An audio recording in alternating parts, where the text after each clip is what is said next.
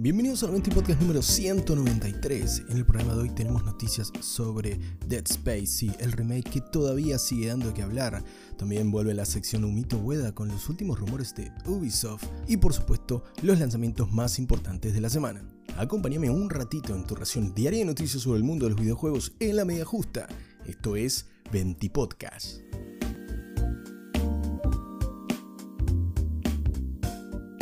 Y comenzamos hablando de Dead Space y su remake que se estrenó hace exactamente un mes en PC y consolas y tuvo una excelente recepción tanto de la crítica especializada como del público. Ahora parece ser que Electronic Arts busca el favor del público, el favor de los fans, para ver si continúa en esta estela de remakes para lo que es un clásico realmente survival horror que tuvo muchísimo éxito en su momento, allá por el 2007 en su lanzamiento y también recogió, como te decía, excelentes críticas y una gran aceptación con su último remake.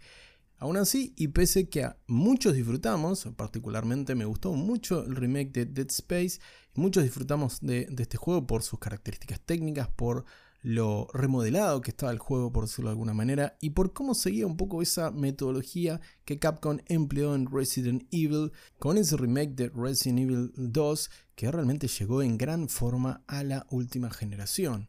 Aún así, no obstante, parece que Electronic Arts está todavía pensándoselo el tema de los remakes porque se distribuyeron diferentes cadenas de mails a los usuarios que obviamente los usuarios lo volcaron en Reddit y en diferentes foros con una encuesta básicamente sobre qué tan interesados estaríamos con que se haga el remake de Dead Space 2 y Dead Space 3 para completar la trilogía. Con la ya clásica escala de Loikert, la compañía le preguntó a los fans si estarían interesados en un nuevo remake de Dead Space 2 y Dead Space 3, desde el para nada interesados a extremadamente interesados. Yo creo que sin los datos, sin la cuestión empírica de por medio o a mano, por decirlo de alguna manera, yo creo que muchos de los fans que jugaron Dead Space o muchos de los nuevos jugadores que conocieron la franquicia a través de este remake estarán dispuestos a un remake del 2 y el 3 para tener la franquicia completa. La verdad, esperemos que Electronic Arts se decida, pese al resultado de estas encuestas, se decida y nos entregue la trilogía Dead Space completa a modo remake, porque si siguen por la senda de este Dead Space 1, parece que nada puede malir sal. Así que veremos si hay nuevos remakes a cargo de Motive Studio de esta gran franquicia del survival horror que tuvo un nuevo comienzo y parece que en el futuro nos esperan nuevos episodios. Y ahora sí no podemos volver a otro 20 podcast de lunes sin que emerja el humo con la sección Humito Hueda, los últimos rumores del mundo de los videojuegos. Y en este caso, si decíamos que Dead Space tal vez tenga nuevos episodios, el rumor de hoy es que se vienen nuevos Assassin's Creed de Ubisoft. Y vos me dirás del otro lado, Mime el agua moja. Van a ver nuevos Assassin's Creed. Sí, realmente Valhalla ha sido exitosísimo y sabíamos que se vienen nuevos proyectos en camino. De hecho, en septiembre del año pasado tuvimos la confirmación del nuevo Assassin's Creed Mirage que se va a estrenar este año, del llamado Codename Red, todavía por, con nombre a definir, del proyecto Hex y del proyecto Jade. Todos estos con nombre en clave, todavía no sabemos cómo se van a llamar. Y además Ubisoft, posterior a esa presentación de septiembre del año pasado, del 2022, nos anticipó el Project Invictus, un juego enteramente multijugador para la franquicia. Bueno, en esos proyectos ahora todo indica que se suma el proyecto Nexus, un juego para realidad virtual, pero no solo eso, estos serían seis proyectos en total para Assassin's Creed que sabemos, como te decía, varios de ellos confirmados oficialmente por la propia compañía Gala, pero ahora el rumor indica que se vienen tres títulos más en camino que ya estarían en fase de prototipo o de anteproyecto, es decir, que le queda todavía un par de añitos largos por ver la luz, pero parecen ser el line-up, digamos, o el tren de Assassin's Creed que se viene con todo. Yo creo que Ubisoft se va a dedicar exclusivamente a hacer Assassin's Creed en dentro de poquito tiempo más. Va a ser su, su FIFA o su Call of Duty, dado el buen andar que tuvo Assassin's Creed Valhalla, que funcionó como un juego single player, pero que con las temporadas de nuevo contenido realmente fue un híbrido entre un single player y un juego como servicio. Temas financieros aparte, parece ser que esta metodología es la que Ubisoft quiere utilizar con la franquicia Assassin's Creed. Esto ya lo sabíamos desde ese tiempo, pero ahora parece que tenemos un line-up que iría, no sé, hasta 2026, 2027, si empezamos a hacer números como mínimo, ya que el rumor de hoy indica que se viene el proyecto Nexus 2, teniendo en cuenta el proyecto Nexus 1 todavía no fue oficialmente anunciado por Ubisoft, que sería un nuevo juego para realidad virtual, también el proyecto Nebula, el proyecto Raid y el proyecto Ecos, todos encararían diferentes estilos de juego, pues sí, claramente no pueden ser todos sobre asesinos, sobre infiltración o sobre acción y aventura en mundo abierto, porque saturarían una franquicia que, de por sí fue criticada por la saturación y que en Origins tuvo un reseteo y que en Valhalla culmina, digamos, esa trilogía que pasó de Origin, Odyssey y que termina en Valhalla, que parece querer aventurarse en nuevos episodios. Fuera de todo el humo alrededor y las verdades que irá develando Ubisoft con el paso del tiempo, que sabemos que se viene demorando con varios estrenos y viene con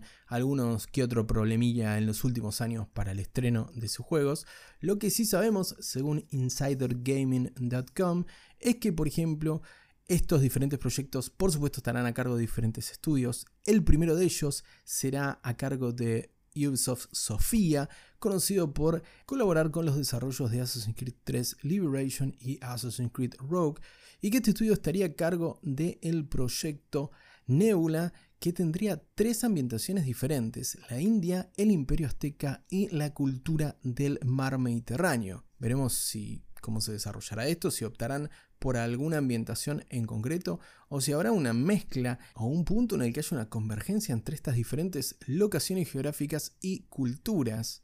Y por otro lado tenemos a Ubisoft Chengdu, el estudio que sería cargo del proyecto Raid, que sería un eh, juego free to play para hasta cuatro jugadores de manera cooperativa y que utilizaría diferentes personajes de diferentes eras de Assassin's Creed. Así ya me imagino las invocaciones. Esto ya me huele a gacha de entrada. Y gacha más Assassin's Creed puede ser una tonelada de guita para Ubisoft. Y por último tenemos a Ubisoft Annecy, el estudio francés que es conocido por el desarrollo de las partes multijugador de algunos de los títulos de Ubisoft, como la propia Assassin's Creed, Splinter Cell o el mismo The Division 2, que estaría a cargo de un proyecto multijugador llamado Proyecto Ecos, que utilizaría una nueva tecnología de Ubisoft llamada Scalar, que traería consigo los beneficios del cloud gaming para poder tener un Assassin's Creed a una escala nunca antes vista. Scalar, escala,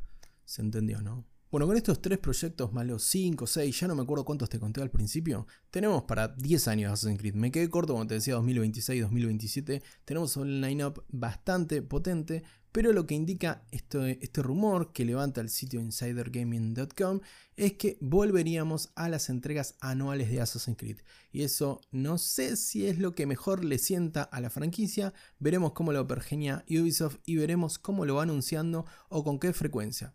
Yo personalmente prefiero proyectos más humildes, me interesa mucho Assassin's Creed Mirage porque vuelve a las bases en muchos aspectos, no solo en su ambientación, sino que prefiero un proyecto a menor escala, que no sean 200 horas y que los grandes proyectos, los grandes RPG de las franquicias, se los guarden para entregarlos cada 2-3 años, porque la verdad si no me mata el backlog, no sé qué opinás vos del otro lado. Déjame tus comentarios en arroba signmime en Twitter. Si preferís que haya más frecuencia de juegos más cortos de la franquicia que sea, no necesariamente Assassin's Creed. O preferís que la frecuencia disminuya, pero que no se entreguen un pozo de horas de 100, 150 horas. No sé. Como puede ser un JRPG como Xenoblade Chronicles, por ejemplo.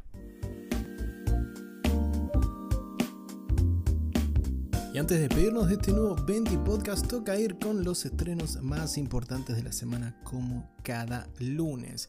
Arrancamos con un juego que prácticamente necesita introducción, pero se lo vamos a hacer igual. Destiny, el juego de Bungie, el shooter de Bungie, recibe la actualización Lightfall que llegará este próximo 28 de febrero, este martes, a PlayStation 5, Xbox Series XS, PlayStation 4, Xbox One y PC.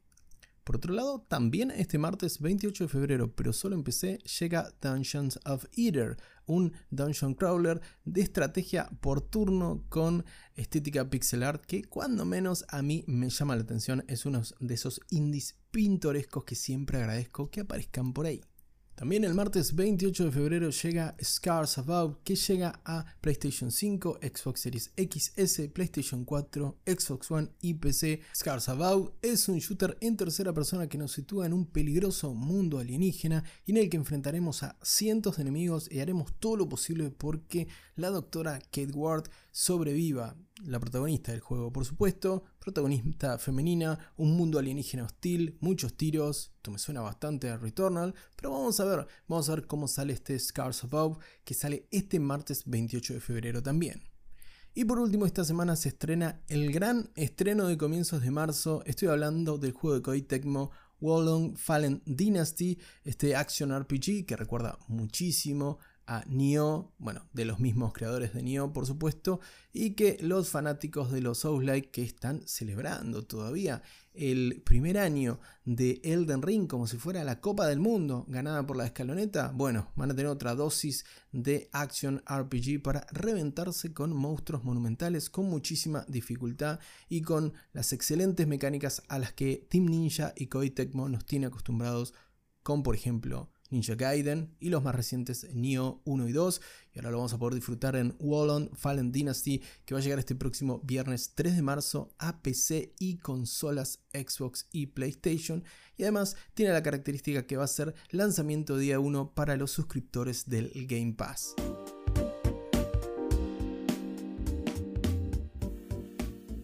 Hasta acá llegamos con este nuevo episodio del 20 Podcast. Te agradezco mucho por estar del otro lado. No te olvides de compartir este contenido si te gustó el programa de hoy. Te mando un gran abrazo y que tengas una muy bonita tarde.